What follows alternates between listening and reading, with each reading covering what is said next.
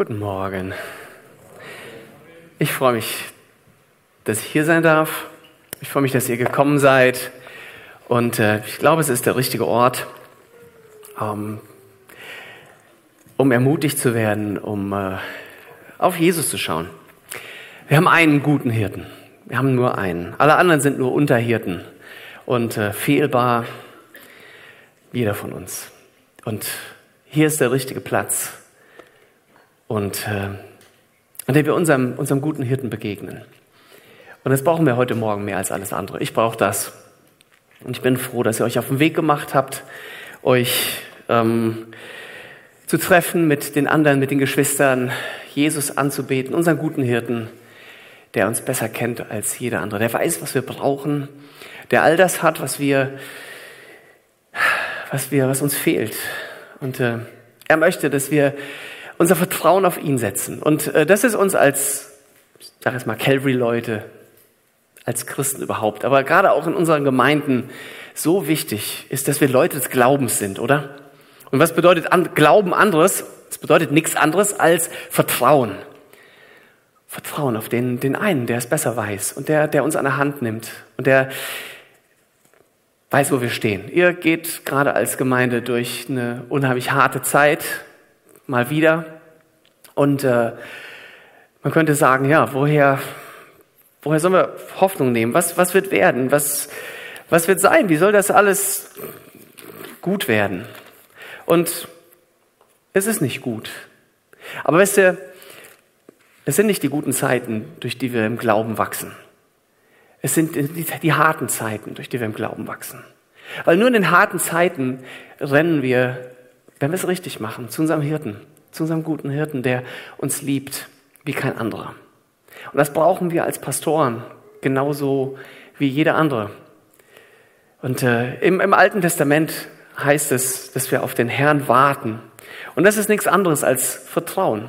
Das, was im Neuen Testament das Glauben ist, ist im Alten Testament das, das Warten auf ihn, der, der für uns sorgt. Und deswegen möchte ich heute Morgen mit euch einfach nochmal einen frischen, neuen Blick auf Psalm 23 werfen. Und äh, dazu könnt ihr eure Bibeln schon mal aufschlagen. Und ich bete einfach nochmal. Herr Jesus, guter Hirte, danke, dass du da bist. Danke, dass unsere Hoffnung bei dir ist dass wir nicht auf Menschen bauen und noch nicht mal auf uns selbst. Herr, wir werden uns selbst immer wieder enttäuschen. Wir sind so oft so enttäuscht von uns selbst. Und ganz egal, wer hier oben steht, wird uns immer enttäuschen. Ich weiß, ich habe Leute enttäuscht.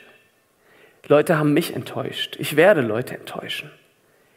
Nur du bist der eine, der uns niemals enttäuscht. Und wir kommen zu dir, weil wir Gnade brauchen weil wir Richtung brauchen, weil wir Kraft brauchen, weil wir, ähm, weil wir wissen, dass wir sie bei dir finden. Herr, ich danke dir für alle, die heute Morgen gekommen sind und alle auch, die es später vielleicht noch im, im Video sehen werden.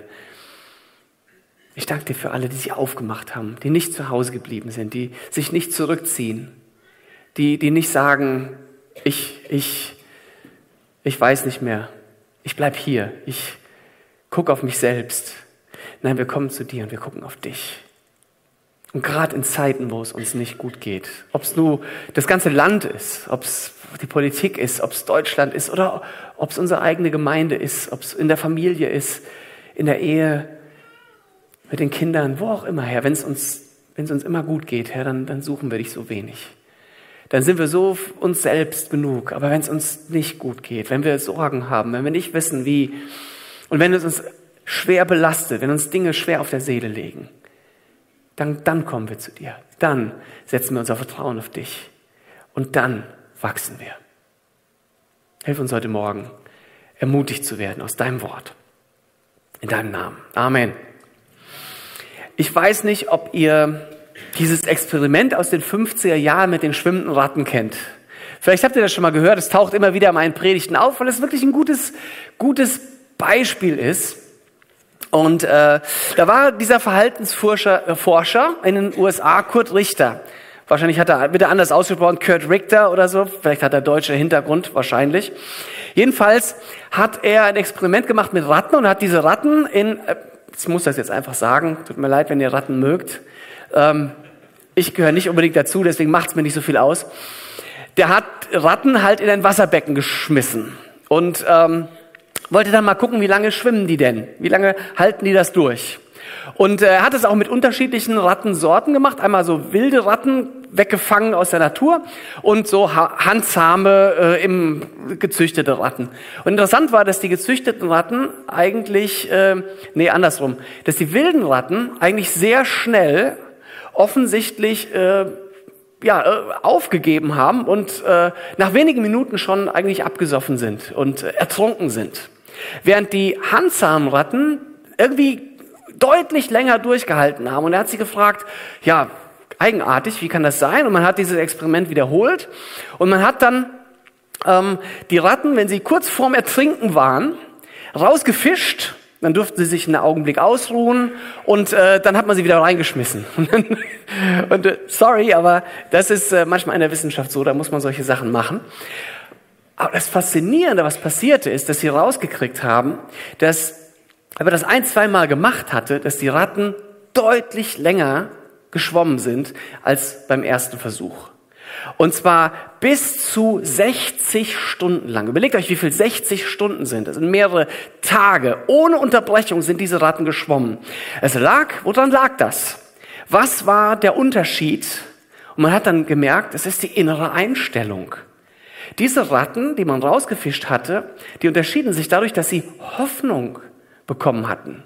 Die Hoffnung, dass wenn ich nur noch ein paar Minuten länger durchhalte, noch ein paar Schwimmzüge länger durchhalte, dass dann irgendwoher eine Hand kommt und mich rausfischt und ich durchatmen kann. Dann bin ich vielleicht gerettet. Soweit haben die Ratten das begriffen.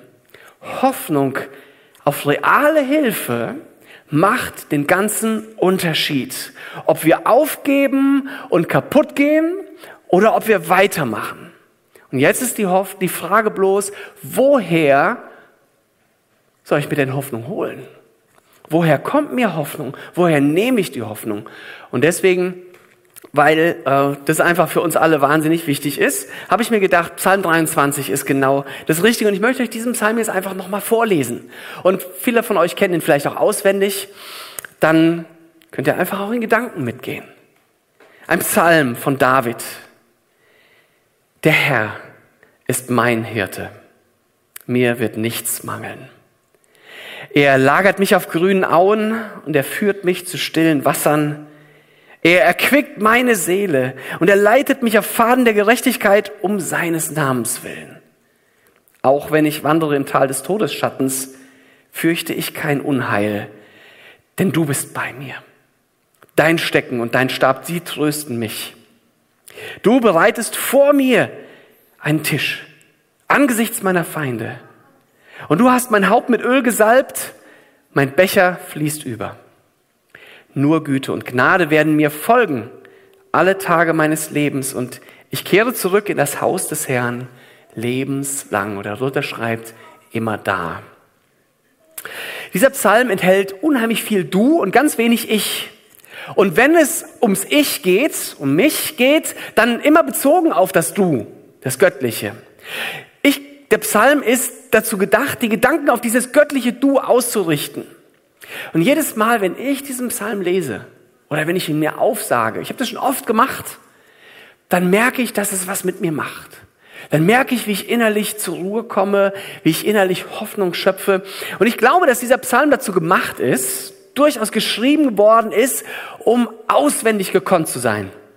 Um, um immer wieder aufgesagt zu werden, sich selbst in der Not aufzusagen, zu sagen, das ist, was wirklich wichtig ist. Das ist, worauf ich mich ausrichten will. Immer und immer wieder. Er ist dazu da, um uns unser ganzes Leben lang zu begleiten. Teste doch einfach mal, welche Wirkung er hat. Und das ist meine Hausaufgabe an euch. Wenn ihr ihn auswendig könnt, dann frischt es nochmal auf. Wenn ihr ihn noch nicht auswendig könnt, sind nur sechs Verse, ne? Dann lernt ihn auswendig. Und macht ihn euch zu eigen. Habt ihn immer dabei, auch wenn ihr gerade keine Bibel, kein Handy dabei habt. Psalm einfach im Kopf abgespeichert. Und immer dann, wenn ihr merkt, ich brauche das, ich brauche was, dann sagt ihn euch auf und achtet mal auf die Wirkung, die er auf euch haben wird. Ich glaube, da ist ganz viel dran. Ja, wir erfahren aus der Überschrift, dass es König David war. Ob er damals König war oder nicht, wissen wir nicht. Dass es David war, der diesen Psalm geschrieben hat. Das gehört zu Vers 1, ein Psalm von David. Das ist ein Teil des ursprünglichen Psalms. Deswegen wissen wir das. Ähm, er war von frühester Jugend an selber Hirte gewesen. Auch das ist euch sicherlich nicht unbekannt. Der Hirtenkönig. Er wusste natürlich, dass ein Hirte seine Herde versorgt, dass er sie schützt, dass er ihnen das Leben ermöglicht. Und übrigens wissen wir gar nicht, ob es hier um Schafe geht. Aber wir nehmen das jetzt einfach mal an. Ähm, Hirten im Nahen Osten versorgen ja genauso gut Ziegen. Und es äh, steht hier gar nicht, dass es Schafe sind. Aber wir, wie gesagt, nehmen das jetzt einfach einmal an, dass es so ist. Und ich will gar nicht so sehr viel über, über Schafe reden, ähm, nur über den Inhalt, eigentlich über den Hirten hier. Ne? König David wusste, selbst als König später, war ihm das wichtig. Er sah sich als immer noch in der, in der Rolle des guten Hirten für sein ganzes Volk. Und er selber, König David, war ganz sicher kein dummes Schaf oder ein Schwächling, sondern er war einer der großartigsten Anführer, die ja, die Welt jemals gesehen hat. Ne? Wirklich ein, ein Mann. Es ist der, der, von dem die jungen Frauen gesungen haben. Er hat seine zehn, Saul hat seine Tausende, aber David Zehntausende erschlagen. Er war ein Feldherr, ein großer Krieger, einer, der wirklich auch zu kämpfen wusste und das konnte. Kein dummes Schaf, kein Schwächling, ein Anführer. Und doch scheint es für ihn das Größte zu sein, für sich selbst sagen zu können, dass er einen guten Hirten hat. ist interessant, oder? Ich finde, das kann uns ein gutes Vorbild sein, gerade auch für uns als Männer. Der Herr ist mein Hirte. Und ich glaube, die Wahrheit ist, dass jeder von uns Hirten hat, Hirten auch braucht, weil wir so gemacht sind.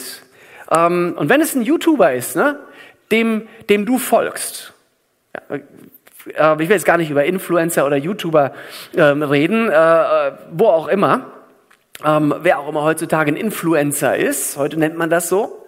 Aber genau das ist das, einen Hirten zu haben. Jemand, der dich leitet, der dir Tipps gibt, Ratschläge gibt, der für dich da ist, der dich an die Hand nimmt. Und wie gesagt, heute nennt man, nennen wir das einen Influencer. Es ist ziemlich einfach, sich heute einen Hirten zu suchen, welcher Art auch immer der sei. Oder auch ein Hirte für viele zu werden. Super einfach, kannst sogar eine Menge Geld mit verdienen. Aber sei vorsichtig, welchem Hirten du folgst. Da sind nämlich 2. Timotheus 4, Vers 3. Ihr seht das hier auf dem, auf dem Bildschirm. Denn es wird eine Zeit kommen, da werden sie die gesunde Lehre unerträglich finden. Und sie werden sich Lehrer nach ihrem Geschmack aussuchen, die ihnen immer nur das sagen, was sie gerade hören wollen. Das ist kein guter Hirte. Die entscheidende Frage ist, taugt mein Hirte irgendwas? Es kommt wirklich darauf an, wer ist der Hirte, dem ich folge. Und die Menschen lieben diesen Psalm natürlich seit Jahrtausenden und er ist 3000 Jahre alt. Das muss man sich mal vergegenwärtigen. Wir, wir, er ist uns so bekannt, so nah, aber seit 3000 Jahren lieben Menschen diesen Psalm, weil sie spüren, dass David sich den besten aller Hirten ausgesucht hatte. Der Herr ist mein Hirte. Und diese ersten fünf Worte, die sagen ja im Grunde schon alles. Lasst dir das auf der Zunge zergehen. Der Herr ist mein Hirte. Ganz persönlich. Ich gehöre zu seiner Herde.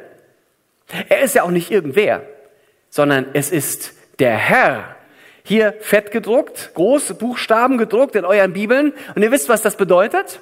Ihr wisst, dass dahinter immer das hebräische Wort Yahweh steht. Die großen vier Buchstaben, der Eigenname Gottes. Es ist der, ähm, äh, von dem, dem, dem, dem Moses am brennenden Dornbusch begegnet ist. Von dem Moses fragt, ja, was soll ich denn sagen zu dem Volk, äh, wer mich geschickt hat? Dann sagt Gott, ich bin, der ich bin. Yahweh ist mein Name. Unter diesem Namen will ich euch bekannt sein. Und immer wenn ihr diese Großbuchstaben steht, dann wisst ihr, das steht da. Der Ich bin Gott vom brennenden Dornbusch ist derjenige welche, der Allmächtige, der Schöpfer, der ewig Seiende. Ich bin, der ich bin. der ich mich niemals ändern werde, der ich immer da bin. Und in Johannes 10 identifiziert sich Jesus mit genau diesem, mit dieser Person.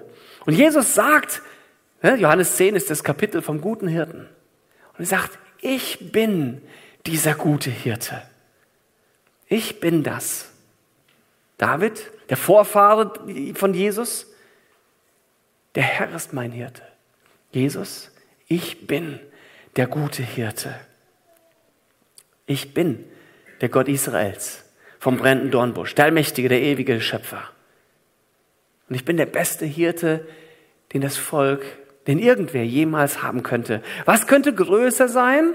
Was könnte besser sein als das? Der Herr ist mein Hirte. Falls es irgendeinen Zweifel an der, an der Liebe Jesu und seiner Macht gibt, dann mach dir bewusst, dass er es war, der für deine zahllosen Sünden die Rechnung bezahlt hat. Dass er es war, der am Kreuz gestorben ist mit seinem Blut deine Sünden abgewaschen hat, der von den Toten auferstanden ist. Mehr Beweise für seine Gesinnung brauchen wir nicht, oder? Als die Auferstehung, nachdem er gestorben war. Und weil er es ist, der mich so gut versorgt, habe ich auch keinen Mangel. Der Herr ist mein Hirte, mir wird nichts mangeln. Kein Mangel? Kein Mangel? Die Worte heißen ganz sicherlich nicht, dass man niemals krank wird, dass es einem immer gut gehen wird, dass äh, man niemals Verlust oder Leid erleben wird. Ne? Hast du bloß nicht genug geglaubt, könnte man, könnten, würden manche Leute sagen. Wenn du Mangel hast, hier steht ja, der Herr ist mein Hirte, mir wird es nicht mangeln. Warum hast du Mangel? Ja, deine eigene Schuld. Aber das kann es ja wohl gar nicht bedeuten, denn schon in Vers 4 wird David selber im Mangel sein. Er wird im Tal des Todesschattens sein. Und das bedeutet Mangel. Na klar. Es bedeutet, dass David weiß, dass Gott die Antwort auf seinen Mangel ist. Und dass wir wissen müssen, ja, ich habe Mangel. Ihr als Gemeinde habt Mangel. Als Privatpersonen. Es läuft doch nicht alles super. Es läuft nicht alles rund. Ihr liebt ja bestimmt auch diese Frage. Na, alles gut? Nein, es ist nicht alles gut. Willst du demjenigen am liebsten ins Gesicht schlagen. Aber darfst du nicht, du bist ein guter Christ. Nein, bitte, bitte lasst uns aufhören, uns die Frage zu stellen, na, alles gut? Es ist nie alles gut. Und Gott sei Dank ist nicht alles gut, weil wenn immer alles gut wäre, würden wir aufhören, dem, dem guten Hirten hinterherzugehen, weil er unsere einzige Hoffnung ist. Wir würden aufhören, im Glauben zu wachsen. Ich würde mir eine Hängematte aufhängen. Ich liebe Hängematten. Ich habe vier Stück, glaube ich, oder drei. Nee, das sind nur drei. Äh, ich liebe Hängematten. Ich würde mir überall eine Hängematte aufhängen und würde den ganzen Tag drin liegen und schaukeln und lesen und es mir gut gehen lassen.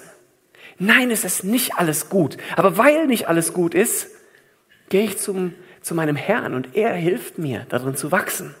Deswegen vertraue ich auf ihn, deswegen glaube ich. Und nur bei ihm ist geistliches Wachstum zu finden. Und wir wissen doch, dass an seiner Hand werden wir, kommen wir gleich hin, Vers 4 kommen wir gleich hin. Doch, wir haben Mangel. Aber es bedeutet, dass David weiß und wir wissen, dass Gott die Antwort auf unsere Not ist. Und wir sagen, ja, ich habe Mangel, ja, es geht mir nicht gut, aber solange du da bist, Herr, mein guter Hirte. David beschreibt das in Vers 2 und 3. Ähm, und hier im Vers 2 und 3, achtet mal, sind vier Verben. Das, was Gott tut. Hier ist, was der gute Hirte für David tut und was er auch für uns tut. Die vier Herden sind, Verben sind lagern, führen, erquicken und leiten. Du, ne, er lagert mich auf grünen Auen. Er führt mich zu stillen Wassern. Er erquickt meine Seele und er leitet mich in Faden der Gerechtigkeit um seines Namens willen. Das erste, er lagert mich auf grünen Auen. Damit kennen wir uns ganz gut aus. Mit grünen Auen hier im Siegerland, auch hier unten im Tal. Ein kleines, kleiner Bach fließt da durch. Eine grüne Aue ist ja ein, ein Ort, ein Tal, wo ein, ein Bach durchfließt und es ist alles grün. Jetzt ist natürlich dieser Psalm in, einem, in, einem, in einer Gegend geschrieben worden, wo es diese immer grünen Bachtäler nicht so häufig gibt wie bei uns, aber ich glaube, wir können uns das vorstellen. Das ist einfach die beste Ort, um, um auch Schafe oder Ziegen zu hüten. Und, und dort bringt er uns hin. Im Englischen ist es Übersetzungen, es ist immer gut, mehrere Bibelübersetzungen auch mal unterschiedlich anzugucken, weil im Englischen steht hier, He makes me lie down in green pastures. Das heißt, er, er bringt mich dazu. Er, er zwingt mich sozusagen, mich hinzulegen. Ja, wieso, wieso muss er uns denn dazu bringen, uns irgendwo hinzulegen? Nun, weil ich dummes Schaf das vielleicht gar nicht will. Ich bin, ich bin viel zu beschäftigt. Ich bin viel zu beschäftigt, mir Sorgen zu machen über, was jetzt als nächstes kommt. Wo ich denn, äh, was ich alles machen will oder vielleicht auch viel zu abgelenkt. Ich will mich jetzt nicht hinlegen. Und der gute Hirte sagt, doch, jetzt ist die Zeit, dich hinzulegen. Er bringt mich dazu, mich hinzulegen. Vielleicht will ich als dummes Schaf aber auch lieber da liegen, wo es steinig ist wo es heiß ist, wo es staubig ist, wo es eigentlich total unangenehm ist, mich hinzulegen. Genau da lege ich mich hin. Genau da will ich ausruhen. Ich, er, ich erkenne, wieso, wieso sollte ich das tun? Vielleicht, weil ich gar nicht erkenne, dass da, wo Jesus mich jetzt gerade hat, dass da das grüne Tal ist. Ich halte das für, für gar nicht schön. Ich will lieber ganz woanders. Und ich merke gar nicht, in meiner eigenen beschränkten Wahrnehmung, dass das, wo wo ich hin will, dass es da trocken ist und dass da, wo er mich jetzt gerade hat, wo er dich gerade hat, dass das dein grünes Tal ist, an dem Jesus dir begegnen will. Du willst da nicht liegen. Aber er sagt, komm, leg dich hier hin. Ich bring dich dazu, dich hinzulegen. Ich bring dich dazu, mich zu suchen. Weil du gar nicht anders kannst.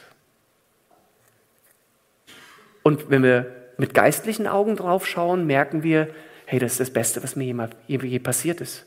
Hey, eigentlich mit dem Geist will ich. Oh, das Fleisch ist schwach. Der Geist und das Fleisch, ihr kennt das aus Galater 5, die kämpfen in uns gegeneinander, oder? Ich, ich, Paulus sagt das, ich, ich tue nicht das, was, was ich will, was der Geist in mir will, ich tue das, was das Fleisch, was ich nicht will, das tue ich. Ihr kennt diesen ständigen Kampf gegeneinander, ne? Das ist das. Nein, deswegen bringt er uns dazu, weil er treu ist, weil er der gute Hirte ist, uns dort hinzulegen, Pause zu machen. Wenn er dich dazu bringt oder Schrägstrich zwingt, zwingen klingt nicht so gut, aber dich mit sanfter Liebe zu Boden drückt und sagt, so, jetzt machst du Pause, dann gib dich ihm hin. Dann Erkenne das und, und suche ihn, gib dich ihm hin. Es ist der Platz, an dem du im Moment sein sollst. Es gibt keinen besseren Ort. Deine Wüste ist vielleicht längst zur Oase geworden. Du kannst es nur noch nicht sehen. Zweiter Satz. Er führt mich zu stillen Wassern. Er führt mich zu stillen Wassern. Ähm, frische Wasser Wäre mir klar. Aber warum müssen diese Wasser still sein? Ein Schaf trinkt auch von reißenden Wassermassen. Ähm, ähm, gerade in der judäischen Wüste gibt's ähm, gerade auch jetzt im Sommer, jetzt im Sommer nicht, aber zu bestimmten Jahreszeiten gibt es ähm, ähm, dort immer wieder reißende Sturzbäche. Und es ist so schlimm, dass jedes Jahr eigentlich ähm, auch äh, Wanderer, oft sind es junge Leute, die da durch die Wadis laufen, ähm, nicht auf den Wetterbericht geguckt haben. Und dann geht irgendwo oben in den Bergen geht ein Gewitter nieder. Und die Wasser, weil das alles trocken ist, ne, der Psalm ist ja wahrscheinlich im judäischen Bergland entstanden, wo David herstammt, wo er seine Herden hatte, die Herde seiner Familie. Ähm, und dann geht ein Gewitter nieder und die Wasser können nicht versickern, sondern das ist dann wie im Ahrtal. Ja, das Wasser fließt in die Wadis und, und schießt dann mit einem unglaublichen Tempo durch diese Täler hindurch bis ins Tote Meer. Und jedes Jahr verschwinden, ähm, ja, sterben dabei Wanderer, die nicht aufgepasst haben, die dann wirklich bis ins Tote Meer gespült werden. Und das ist das reißende Wasser. Und jetzt und ein Schaf, das Durst hat, dem ist das erst, erst egal. Ne? Ich habe Durst. Erstens ist das Wasser nicht sauber, sondern es ist wirklich schlammig. Zweitens ist es reißend und es ist gefährlich und ein falscher Tritt und platsch liegst du als Schaf da drin, deine Wolle saugt sich voll Wasser und du bist weg. Du hast keine Chance. Außer der gute Hirte ist da mit seinem Hirtenstock und zieht dich, ist ja vorne rund, der Hirtenstab, zieht dich raus. Und wie gut, dass er treu ist, wie gut, dass er aufpasst, wie gut, dass er für uns da ist, für mich da ist. Ich würde ertrinken. Ich wäre schon so oft ertrunken. Bloß weil ich Pastor bin, heißt das nicht, dass ich nicht meinen Durst gerne da stille, wo es schlammig ist, wo reißende Bäche mich ganz leicht mitreißen können. Stille ich persönlich gerne meinen Durst. Vielleicht kennst du das, vielleicht tust du das auch. Ist nicht gut. Du führst mich zu stillen Wassern. Das ist da, wo er reden kann, wo es leise ist. Es ist vielleicht auch gerade die grüne Aue, wo es so ein bisschen vor sich hin plätschert. Und, und das Wasser, das gute Wasser ist ja sein Wort, oder? Ist das, womit er uns ernährt, womit er uns erfrischt. Das ist, was wir mehr brauchen als grünes Gras sogar. Stilles, klares Wasser, sein Wort. Für uns aufgeschrieben. Gerade auch hier. Der Psalm selber ist, ein, ist das beste Beispiel für genau diese Art von sauberem, stillen Wasser, das wir so dringend brauchen. Und damit kommen wir zum nächsten. Und damit erquickt er meine Seele. Ah, ich, liebe diesen, dieses, dieses Wort. Das benutzen wir ja heutzutage gar nicht mehr. Ne? Erquicken. Ach, was fühle ich mich so erquickt heute Morgen? Fühlst du dich auch erquickt? Nesquik. ja, daher kommt der Name wahrscheinlich her. Ne? Ähm, das ist schade eigentlich, aber es ist so ein, es, es, es bedeutet Wiederbeleben aufgetankt haben, dir neuen Lebensmut zu geben, neue Lebenskraft und Spannkraft und gegeben zu haben, da wo du auftankst, da wo du runterfährst, da wo du auflädst, das ist Erquicken. Das klingt gut, oder? Das, was ich brauche. Und ich weiß, wer es tut. Oh, ich erquicke gerne vom Fernseher. Funktioniert nur nie. ich versuch's immer. Jetzt, und bin ich abends, bin ich dann so platt. Na? Warum erquickt mich das nicht? Nichts gegen Fernsehen und so. Also wenn du einen guten Kanal erwischt hast, ähm, gibt ja eine Menge Mist, aber es geht, gibt auch gute Sachen. Kann man auch machen, aber nichts erquickt unsere Seele. Er tut es, sein Wort tut es, die frischen Wasser tun es. Und wir wissen das auch. Dort kann ich meine Batterien aufladen. Es geht nur bei ihm. Alles andere ist so schlammig, schmutzig oder reißend. Wir brauchen das. Wir brauchen das, die Stimme unseres guten Hirten zu hören. Und ähm, mir ist das passiert bei unserer Konferenz im Mai. Da habe ich Jesu Stimme gehört. Und äh, ich weiß nicht, wie ihr da so dazu steht. Kann man das heute überhaupt noch? Redet Jesus heute überhaupt noch? Wisst ihr was? Ich bin zutiefst davon überzeugt, dass wir das lebensnotwendig brauchen. Dass Gott redet. Und ja, ich weiß, er redet durch sein Wort. Und das ist natürlich auch für mich. Wenn ich, wenn ich, wenn ich mit Jesus begegnen will, gehe ich in sein Wort. Dann, dann, dann suche ich, dann, dann lese ich oder, oder erinnere mich an, an Verse, die ich vielleicht auswendig kann. Da redet Jesus. Aber seht ihr, ab und zu mal brauchen wir sogar noch mehr. Wir brauchen etwas ganz Frisches. Und das ist mir passiert auf, auf, der, auf unserer Konferenz. Und ich, ich, hätte die Konferenz am liebsten übersprungen. Als, als unsere Konferenz im Mai losging, da, äh, da war ich eigentlich kurz, kurz davor wegzulaufen. Und ich weiß, ich musste da bleiben, weil ich war der, sozusagen der Gastgeber. Aber, aber mir ging es innerlich so schlecht. Und es war von Tag zu Tag schlechter geworden, je näher die Konferenz gerückt ist. Und, ähm, und es, hat auch, es hat auch lange gedauert. Und wir haben ja am Montag, nee, Dienstag, Nachmittag angefangen. Und am Donnerstagmorgen stehe ich, und wir haben einen super, der Mittwochabend war super toll. Gott hat so viele Dinge gemacht und Gott hat zu Leuten geredet und es war großartig.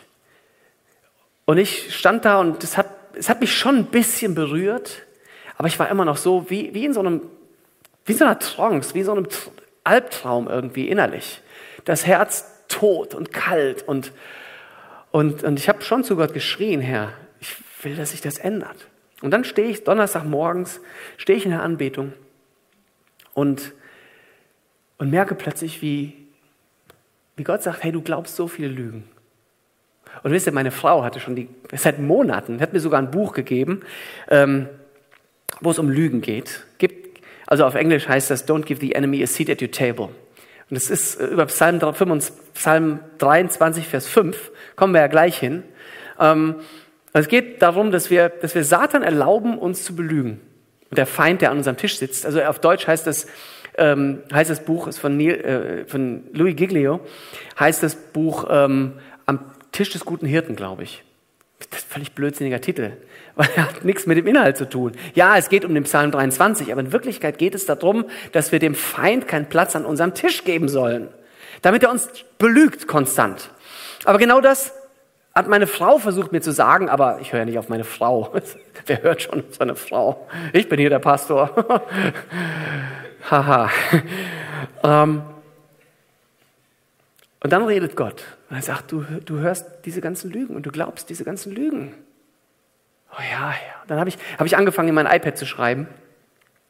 Und, und, und, und ich merke, ja, und ich habe mich angefangen, mich dagegen zu stellen. Ich will, nein, ich glaube diese Lügen nicht mehr. Ich will das nicht mehr.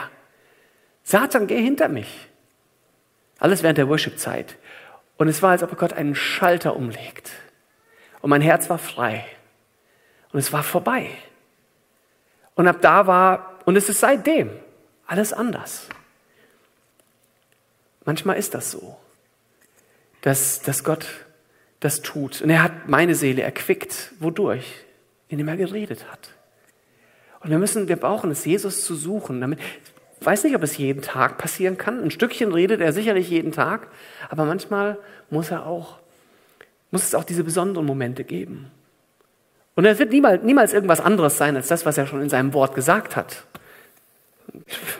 Denn der Satan ist ein Lügner, ein Betrüger, der rumläuft, wen er verschlingen kann und, und guckt, wo er uns unter Wasser ziehen kann Und wir müssen seine Lügen nicht glauben, sondern dem guten Worten unseres Herrn, unseres guten Hirten glauben. Er führt mich zu stillem Wasser, er erquickt meine Seele. Und durch seine Stimme leitet er uns auf geraden Wegen. Du leitest mich, er leitet mich auf Faden der Gerechtigkeit, um seines Namens willen. Auf geradem Weg leitet er uns. Es gibt so viele krumme Wege in dieser Welt, ne? So, es gibt, wenn es irgendwas mehr als ausreichend gibt und es wird nie zu Ende gehen, dann krumme Wege. Aber der gute Hirte wird dich immer auf geraden Wegen führen, selbst dann, wenn es anders zu sein scheint. Ja, du denkst, denkst, aber da ist das Ziel. Und Jesus sagt, nee, der Weg geht jetzt da lang.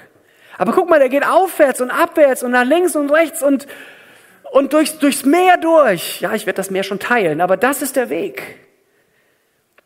Wir wissen es nicht besser.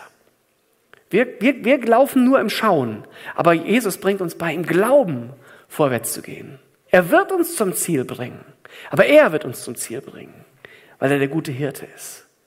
Und es werden gute Wege und gerade Wege sein. Warum tut er das? Er tut es um seines Namens willen.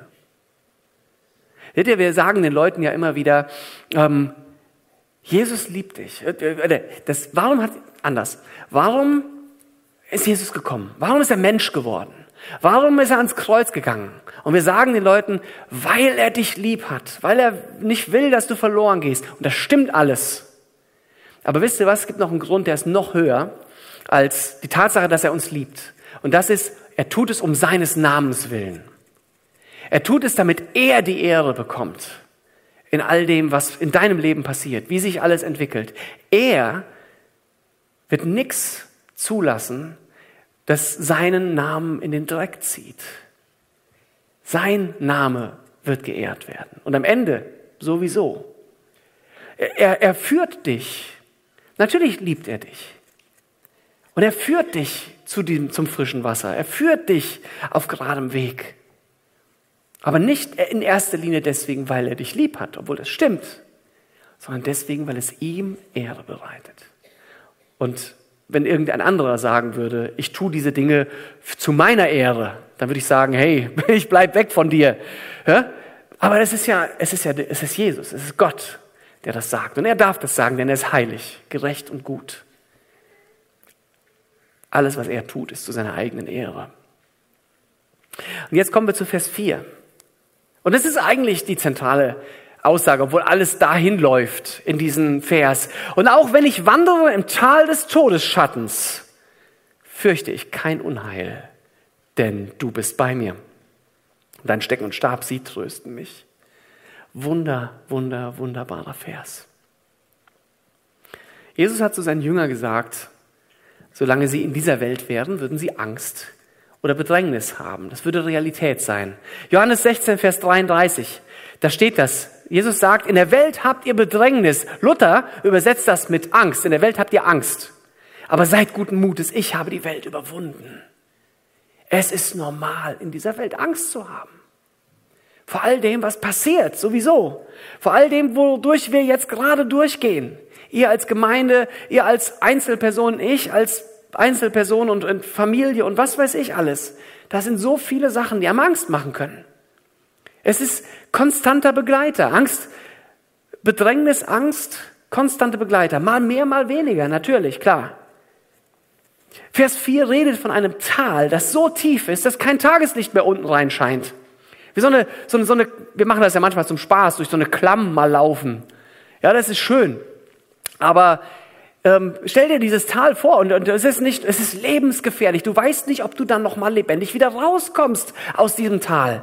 Es ist nämlich, das ist ein schmaler Weg und der geht auf und ab und du drängst, drückst dich an die Felswand und weil vor dir geht es einen halben Kilometer senkrecht nach unten. Das ist das Tal des Todesschattens. Es ist real. Und reale Gefahren, Löwen, wilde Tiere, Räuber.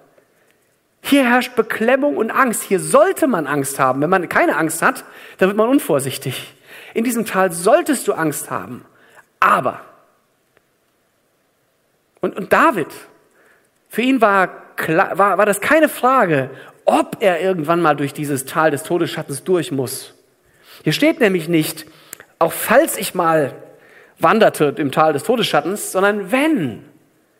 Für David war klar, das ist ein Muss.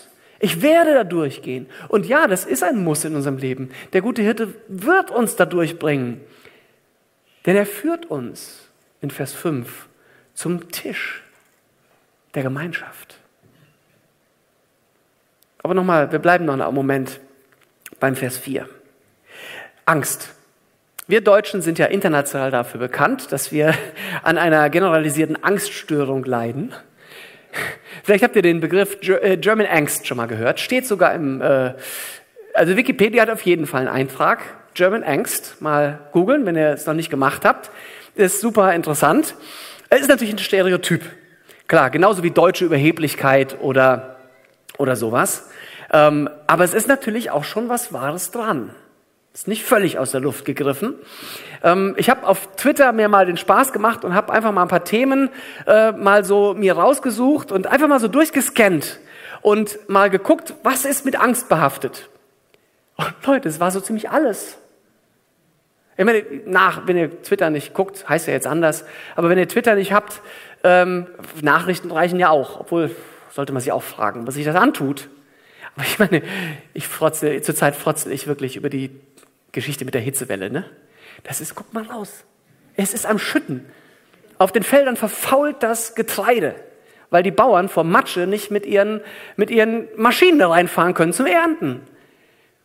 Und auf, auf, auf heute.de war es, so, ich muss einfach mal petzen, war wieder ein Artikel über die Dürre und in 1,80 Meter Tiefe. Ich frage mich, wie viele Mess, Messsonden in 1,80 Meter Tiefe deutschlandweit verteilt sind. Das ist doch Quark. Aber okay, okay, ich, ich schweife ab. Ich schweife ab. Ähm, wie kam ich jetzt eigentlich da drauf? Ah ja, Angst. Ne? Oh, was haben wir eine Angst vor der Dürre? Es ist 30 Zentimeter Schnee in, wo war das jetzt gestern? Irgendwo, Reutlingen, ja, irre. Ähm, Ich muss mich mal sammeln hier. Ich bin völlig abgeschwiffen jetzt gerade. Sorry. Aber ich liebe dieses Thema mit der Angst. Also, auf Twitter habe ich geguckt und ich erspare euch heute Morgen die Liste. Am Ende meiner Predigt habe ich eine Liste mit allem. Ich habe das aufgelistet, aber das wäre jetzt heute Morgen einfach zu viel. Ich bin so wahrscheinlich sowieso schon über die Zeit. Ich habe äh, gar nicht drauf geguckt. Ähm, es ist katastrophal, wovor man alles Angst haben muss. Und ähm, es ist verrückt, wie viele auch reale, viele reale Dinge da zusammenkommen, ähm, die uns echt Angst machen können. Die sind ja auch dabei. Es ist richtig schwierig, irgendwas zu finden, was den Leuten echte Hoffnung auf die Zukunft macht. Lasst uns überlegt mal, was, einen Augenblick in sich gehen, was macht mir wirklich Hoffnung auf eine gute Zukunft? Und ich weiß, die Standardantwort bei uns ist natürlich, Jesus kommt wieder. Aber das jetzt mal beiseite. Wirklich mal, wenn das jetzt nicht passieren würde, mir fällt nichts ein. Mir fällt echt nichts ein. Und das ist ganz schlecht. Weil wisst ihr, wir bräuchten, wir bräuchten wirklich Hoffnung. Wir bräuchten jede Menge davon. Gerade jetzt. Weil ohne Hoffnung gehen Menschen zugrunde. Denkt mal an das Experiment mit den Ratten. Da ging es um Hoffnung. Wir gehen unter. Menschen gehen unter ohne Hoffnung. Wie halten Menschen das bloß alles aus, frage ich mich. Wie kommen Menschen ohne einen festen Glauben an einen guten Hirten und Psalm 23 überhaupt klar? Ich weiß es nicht. Ich wollte eigentlich mal verschiedene Leute, die nicht gläubig sind, so in meiner Verwandtschaft einfach mal fragen. Ich habe es bis jetzt nicht gemacht. Ich traue mich nicht. Hey, wie kommst du eigentlich klar? Ohne. Ich weiß, wie ich klarkomme, mit. Und das ist schon schwierig genug. Wie, wie schaffst du es nicht, den Verstand zu verlieren bei all dem? Und viele schalten einfach ab. Ne? Und, äh, und vielleicht ist das nicht immer das Schlechteste. Einfach abschalten. Wisst ihr noch Peter Lustig früher? Löwenzahn, abschalten. ja, hat er am Ende der Sendung immer gesagt. Vielleicht ist das wirklich gar nicht das Schlechteste. Aber dann stecke ich halt auch den Kopf in den Sand und kriege auch halt irgendwie nichts mehr mit. Aber mir scheint, dass Angst und Hoffnungslosigkeit zwei der beliebtesten Mittel Satans, unseres Feindes sind, um Menschen unter seine Kontrolle zu bringen und auch zu halten. Ja, das ist einfach das perfekte Mittel. Menschen, die von Angst getrieben sind, lassen sich wahnsinnig leicht manipulieren und beherrschen. Das ist jetzt keine Verschwörungstheorie, das ist einfach Diktatoren, Diktatoren und Politiker Grundwissen. ja. Und oh, jetzt habe ich die in einem Satz gesagt, das ist auch wieder politisch unkorrekt. Aber ganz ehrlich, wenn du Menschen manipulieren willst, dann ist es das Einfachste, du versetzt sie in Angst.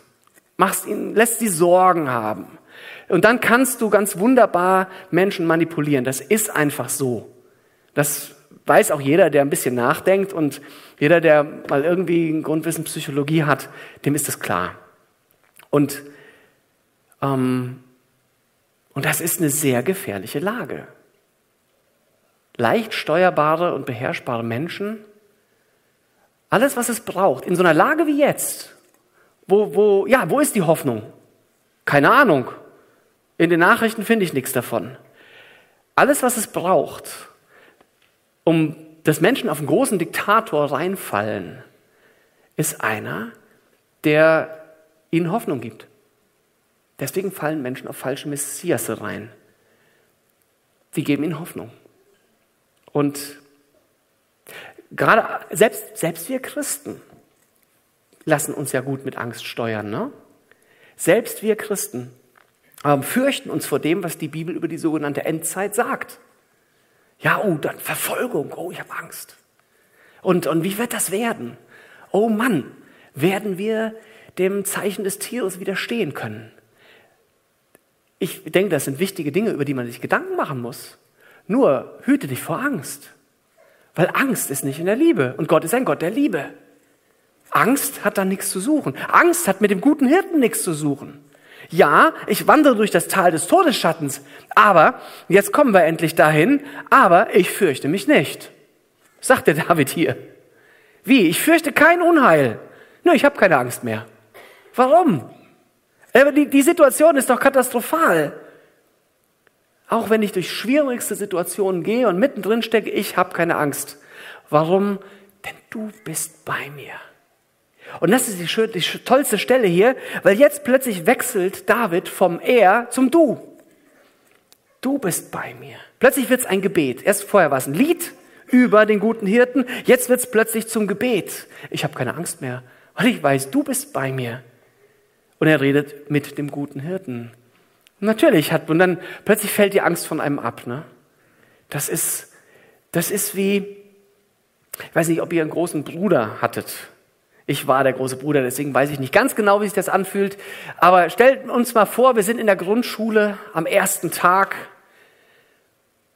und äh, du bist unsicher und du, du, du weißt, denn der Nachbarsjunge, der immer alle verprügelt, der ist zwei Klassen über dir, der ist in der dritten oder der zweiten, keine Ahnung. Du hast schon Angst, über den Schulhof zu laufen, weil du weißt, dass der Typ da ist und er kann dich nicht leiden und der wird dich verprügeln.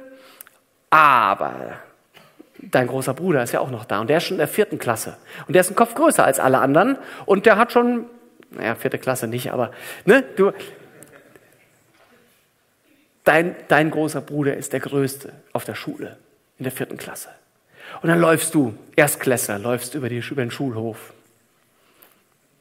Und du hast, du hast von nichts, muss ich aufpassen, nicht runterfalle, du hast von nichts Angst. Weil dein großer Bruder ist da. Und auch wenn ich durchs Tal des Todesschattens laufe oder über den Schulhof, ich habe keine Angst mehr, weil mein guter Hirte da ist. Du bist bei mir. Du bist bei mir. Und, und Jesus sagt dir, du bist nicht allein. Egal, wo du drin steckst, egal wie dein Tal aussieht. Du bist nicht allein. Ich bin immer da. Und Jesus ist bewaffnet. Wusstet ihr, dass Jesus bewaffnet ist? Vers 4, dein Stecken und dein Stab, sie trösten mich. Wieder sowas im Deutschen. Was ist ein Stecken? Was ist ein Stab? Und über den einen haben wir schon geredet, über den Stab, den Hirtenstab. Das ist ein langer Stab, auf dem man sich stützen kann. Ist oben krumm. Das ist, äh, das ist natürlich dazu da, damit der Hirte einmal zupacken kann. Wenn zum Beispiel du als Schaf gerade in das reißende Gewässer gefallen bist, habe ich eben schon gesagt, ne?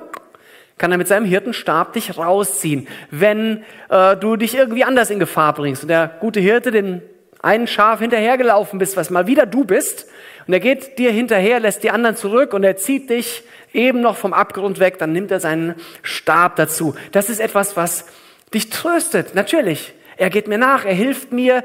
Sein Stab bedeutet auch Besitz. Das ist, äh, man kann es auch als Zepter übrigens übersetzen, aber Besitz. Ähm, von, von Jakob heißt es, dass er alle seine, seine Schafe, die unter seinem Stab hindurchgingen. Ja, wenn du unter seinem Stab durchgehst, dann bist du sein Schaf. Der gute Hirte ist der Besitzer dieser Schafe. Du bist sein Schaf. Aber dann gibt es diesen zweiten noch. Und das tröstet mich, weil ich weiß, ich gehöre ihm. Und er gehört mir. Und da gibt es noch diesen zweiten Stab, äh, den Stecken. Und äh, ist, wie gesagt, komisches Wort. Eigentlich müsste da Knüppel stehen.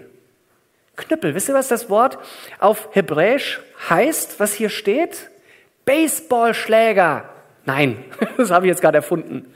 Aber es müsste Baseballschläger heißen. Weil genau das ist gemeint. Diesen Knüppel, den hat David benutzt, wenn ein Löwe kam und seine Schäfchen an, wenn der, der Bär kam und Schäfchen klauen wollte. Das schreibt David nämlich, dass er, er erzählt das dem Saul, ne? dass er schon Bären und Löwen getötet hat. Das hat er nicht mit dem Hirtenstab gemacht, sondern mit dem Knüppel, mit seinem Baseballschläger. Und das tröstet mich. Denn der, denn der Feind geht umher wie ein brüllender Löwe. Und er versucht, wen er verschlingen kann. Aber mein guter Hirte ist da und er ist bewaffnet. Nicht, dass er das nötig hätte. Er hat noch viel mehr Waffen. Wenn Jesus wiederkommt, wird er womit? Die feindlichen Heere vernichten schlagen mit dem Schwert seines Mundes. Mehr wird er nicht brauchen. Ein Wort genügt. Aber was für ein schönes Bild. Dein Stecken und Stab. Natürlich ist das ein Trost. Schutz und Bewahrung auf der ganzen Linie. Nach innen, nach außen Oh, wenn der Feind kommt, der hat seine Rechnung ohne den guten Hirten gemacht. Vers 5. Du bereitest vor mir einen Tisch angesichts meiner Feinde. Und du hast mein Haupt mit Öl gesalbt. Das tat man mit einem Gast. und dein, mein Becher fließt über. Das tat man mit einem Gast. Der Becher wird niemals leer. Er ist bis oben hin voll. Trink, sagt der Gastgeber. Und wer ist der Gastgeber an diesem Tisch? Er, der gute Hirte, hat den Tisch aufgestellt. Wer ist der Gast? Du bist der Gast. Dieser, dieser Tisch ist ganz besonders. Es ist ein, ein Tisch und wir stellen uns vor, was für tolle Sachen auf dem Tisch liegen und die Leck, was, was isst du am liebsten? Ne, fünf Gänge Menü von den leckersten Sachen. Oh, wie cool. Aber wisst ihr was? Darum geht's gar nicht. Und, und ja, Jesus nachzufolgen bedeutet Segen. Es bedeutet tiefe Täler, aber es bedeutet auch Segen. Und da ist so viel Segen da drin, mit Jesus zu gehen. Und, aber wisst ihr was? In Wirklichkeit geht's gar nicht bei diesem Tisch um den Segen, den wir von Gott bekommen, sondern es geht um den, der an dem Tisch dran sitzt. Es ist ein Tisch der Gemeinschaft. Das ist ein Tisch für zwei, nämlich Jesus und dich. Und er ist es, der den Tisch gedeckt hat. Und er ist es, der sich an diesen Tisch setzt und sagt, komm, nimm Platz. Setz dich zu mir. Lass uns Gemeinschaft haben. Hier kannst du auf meine Stimme hören, sagt er. Hier kannst du mir begegnen. Hier sollst du sein. Komm jeden Tag und lass uns Gemeinschaft haben. Nun, wir können zwei Dinge falsch machen. Wir können sagen, nö, ich setze mich nicht an den Tisch. Und wir können dem Feind erlauben, sich ebenfalls an den Tisch zu setzen. Und sollten wir nicht denken, oh, der, der Feind, Gott wird das nie zulassen. Doch, Jesus lässt zu. Aus demselben Grund, warum er den Sündenfall zugelassen hat.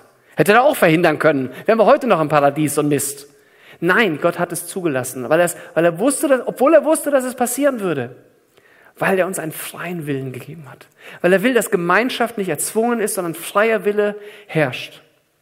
Und aus diesem Grund lässt er es zu, wenn wir den Feind einladen, an unserem Tisch Platz zu nehmen, uns zu belügen, zuzutexten und wir die Stimme des guten Hirten nicht mehr hören und wir abgelenkt sind. Wenn wir das zulassen, sind wir auch dafür verantwortlich. Lass es nicht zu. Heilige diesen Ort, diesen Tisch, diese Gemeinschaft. Und wie gut, wir haben heute Abendmahl, ne? Ist ja auch ein ganz wunderbare Symbolik, also eine, einfach, die passt ja auch übereinander. Aber es ist noch viel mehr als nur der Tisch des Abendmahls. Aber auch da, die Gemeinschaft mit Jesus, die spielt ja da auch eine ganz wichtige Rolle. Durch die Vergebung der Sünden. Versöhnt. Hier, das ist das, das besseres Bild gibt's doch gar nicht. Und dieser Tisch ist im Angesicht meiner Feinde. Jetzt, müssen, können das, jetzt können das menschliche Feinde sein, jemand, der dich nicht mag, der dich hasst, keine Ahnung. Aber wisst ihr was, es können alle möglichen schwierigen Probleme in unserem Leben sein. Und er nimmt sie nicht weg. Dieser Tisch steht im Angesicht unserer Feinde. Die laufen außen drum herum. Und die gehen nicht weg. Nein, Jesus, wenn, wenn, wenn wir, kennt ihr diese wunderbare, dieses, dieses falsche Denken, wenn ich Jesus mein Leben gebe, wird alles besser. Das stimmt ja nicht. Es wird alles schlimmer. Das ist, wie ich am Anfang gesagt habe, wenn alles immer nur äh, Friede vor der Eierkuchen wäre, ich würde Jesus nicht so suchen. Nein, es wird oft schlimmer. Das das, das, das tiefe Tal. Und das, das tiefe Tal hat dich ja hingeführt zu diesem Tisch. Aber die Feinde sind immer noch da. Der Krebs ist immer noch da. Der geht nicht weg. Das Leiden. Die Ehe ist immer noch kaputt dein Partner, der dich verlässt, deine Kinder, die nicht mit Jesus gehen. Ist alles immer noch da. Und du betest und du, du machst und denkst, Jesus, nimm es weg. Nein, er tut es nicht. Dinge werden sich verändern, Dinge sollen sich verändern. Und natürlich soll und wird das Leben mit Jesus zusammen anders sein. Aber ist er erst nicht da, um diese Dinge wegzunehmen. Nein, er bereitet dir einen Tisch der Gemeinschaft mittendrin. Und dort werden wir ihn suchen. Hier erquickt er deine Seele. Hier redet er. Und dann, und dieser, dieser ganze Segen der Gemeinschaft, der ist nicht nur für hier und da mal, sondern schaut euch den letzten Vers an. Nur Güte und Gnade werden mir folgen alle Tage meines Lebens. Und ich kehre zurück ins Hause des Herrn. Lebenslang. Ich mag das nicht. Immer da gefällt mir besser. Lebenslang klingt nach lebenslänglich. Man ist halt Elberfelder. Aber immer da ist schöner. Ich kehre zurück ins Haus des Herrn. Im Haus des Herrn ist da, wo, der, wo die Gemeinschaft ist. ist. Das Haus des Herrn ist da, wo der Tisch steht. Es kann der Himmel sein, es kann die Gemeinde sein, es kann die stille Zeit sein, das, der, der Ort, wo du mit Jesus alleine bist. Ähm, aber viel, viel besser noch, zwei werden dir folgen. Güte und Gnade. Und jemand hat mal gesagt, ein anderer Pastor hat mal gesagt, das sind die beiden Jagdhunde des Himmels, die Bluthunde des Himmels. Im Himmel gibt es zwei Hunde, wusstest du das? Die heißen Güte und Gnade. Und die sind, die sind scharf, die sind auf Blut aus. Ähm, die, die werden nicht kriegen. Die sind die besten Jagdhunde, wie auf so einer Fuchsjagd, kennt ihr, ne? Wo dann die, die, die Meute hinter dem Fuchs herjagt. Und, und die jagen dich. Du kannst weglaufen vor Gott. Und du kannst dich versuchen, dich zu verstecken. Psalm 139, wenn ich mich im, irgendwo verstecke, selbst in der Hölle, mich verstecken würde, im Sheol, was steht da? Du bist da. Die, die finden dich. Die haben, die, die haben Witterung aufgenommen. Und diese beiden Himmelhunde heißen Güte und Gnade. Aber das Schöne ist, die sind nicht da, um dich zu zerfleischen, sondern die sind wirklich so, wie ihr Name sagt.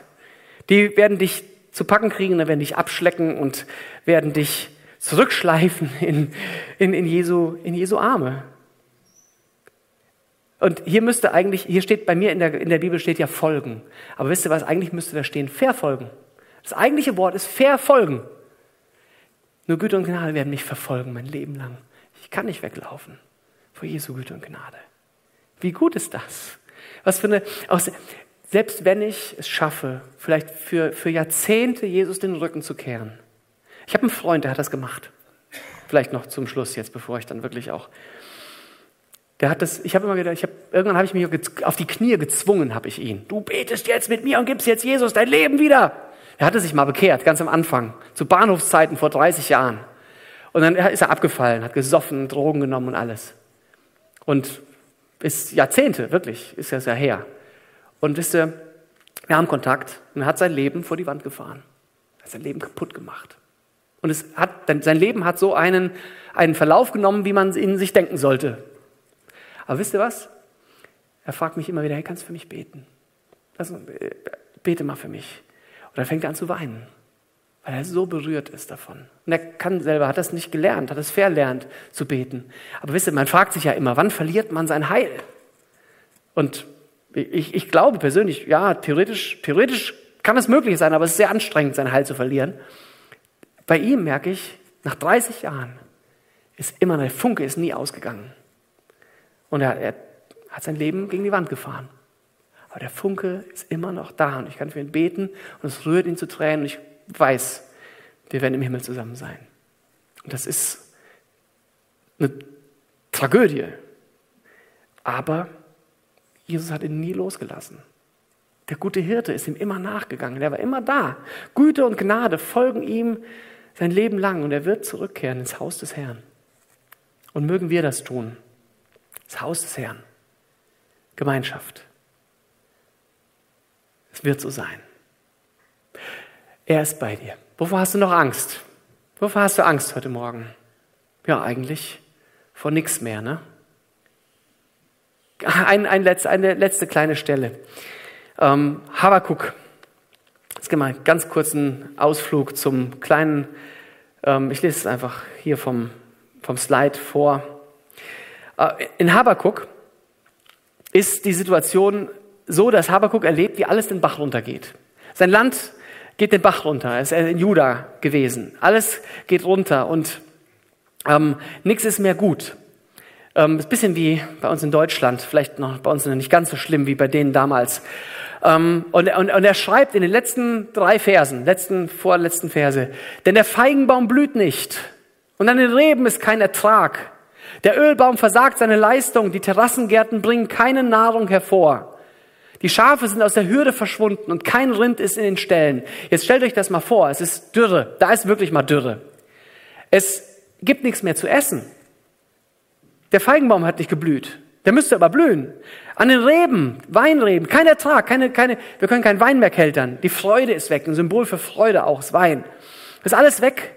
Der Ölbaum trägt nicht. Keine Oliven. Die Terrassengärten bringen keine Nahrung hervor. Die Schafe sind mittlerweile alle tot, gibt's keine mehr. Verhungert, verdurstet, aufgegessen. Und kein Rind mehr in den Ställen. Überlegt euch das mal, was das heißt.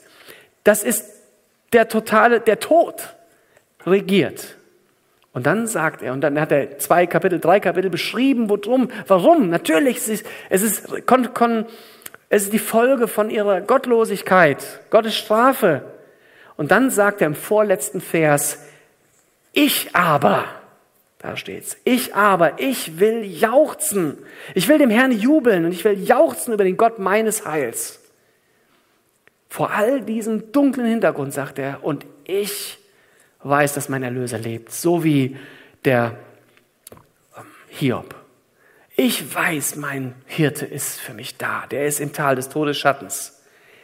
Und ich wünsche uns diesen Glauben, dieses Vertrauen, diesen Ich aber, ich will, Glauben und Vertrauen in der, in der Situation, wie sie jetzt gerade ist, egal wie dunkel es in deinem Leben aussehen mag, wie ratlos du bist. Ich aber, ich will jubeln über meinen guten Hirten. Lass uns zusammen beten. Ich danke dir, Herr Jesus, guter Hirte. Ich danke dir, dass du da bist. Ich danke dir, dass nichts dich ähm, aufhalten kann, dass du zur Rettung eilst und dass du uns durch diese dunklen Täler durchbringen willst, dass du nicht aufhörst, uns zu lieben und zu halten und zu, zu ehren auch. Herr, du siehst, wie wir Dinge kaputt machen und wie wir oft so im eigenen Leben nicht zurechtkommen, Herr. Und, und wer wäre davon ausgenommen? Hier sind wir doch alle gleich. Und vor dir sind wir wirklich alle gleich. Keiner ist, ist besser. Und du liebst uns. Und du bist unsere Hoffnung. Du bist unsere Zuversicht. Wir brauchen dich. Aber du bist da. Bereitest einen Tisch angesichts unserer Feinde. Und das ist die Antwort auf das, was wir tun müssen. Herr, dich suchen. Hilf uns. Mach es uns einfach, dich zu suchen angesichts unserer ganzen vielen Probleme um uns herum. Du bist es, Herr. Und dann haben wir auch keine Angst mehr. Herr, du siehst, wer Angst hat heute Morgen. Und ich bete, dass wir, wenn wir unsere Augen auf dich richten, dass die Angst vergeht. Und wahrscheinlich wird sie wiederkommen. Aber hilf uns, unsere Augen immer wieder auf dich zu richten. Durch diesen Psalm, der so gut ist, dass er seit 3000 Jahren den Leuten klar ist, das ist was ganz Besonderes. Und so lieben wir dich und danken dir und ehren dich. Danke fürs Abendmahl, in dem du uns zeigst, dass du uns gewollt hast, indem du uns zeigst, du hast uns dich selbst gegeben, dein Leib, dein Blut, hast nichts aufgespart, sogar das Kostbarste gegeben, was du überhaupt hattest, dein eigenes Leben. Hast es für jeden von uns gegeben um unsere Sünden abzuwaschen, um uns mit dir zu versöhnen. Danke für Brot und Wein auf deinem Tisch. Amen.